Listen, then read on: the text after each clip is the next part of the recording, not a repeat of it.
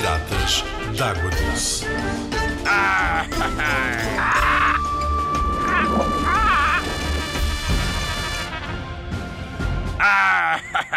Sabias que os anfíbios são animais de pele úmida e nua que vivem nos rios? Ahoy! Precisam de umidade para sobreviver, porque respiram através da pele.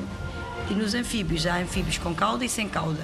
Com cauda tens o caso dos tritões e das salamandras, e sem cauda tens o caso das rãs e dos sapos. Ahoy!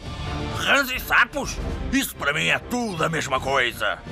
A diferença entre rãs e sapos é, olhando para a pele, em que os sapos têm a pele rugosa e as rãs têm a pele lisa. As rãs vivem preferencialmente dentro de água e os sapos vivem na margem. Ah, Há peixes, há anfíbios, há mais alguma coisa ou posso ir-me embora? Sabias que no rio também há répteis? Ah! Répteis são o caso dos nossos cágados. Diferença entre cágados e tartarugas é porque os cágados normalmente vivem mais fora de água que as tartarugas e as patas são diferentes. Os cágados têm, têm umas unhas mais compridas e as tartarugas têm as, as patas mais em forma de concha.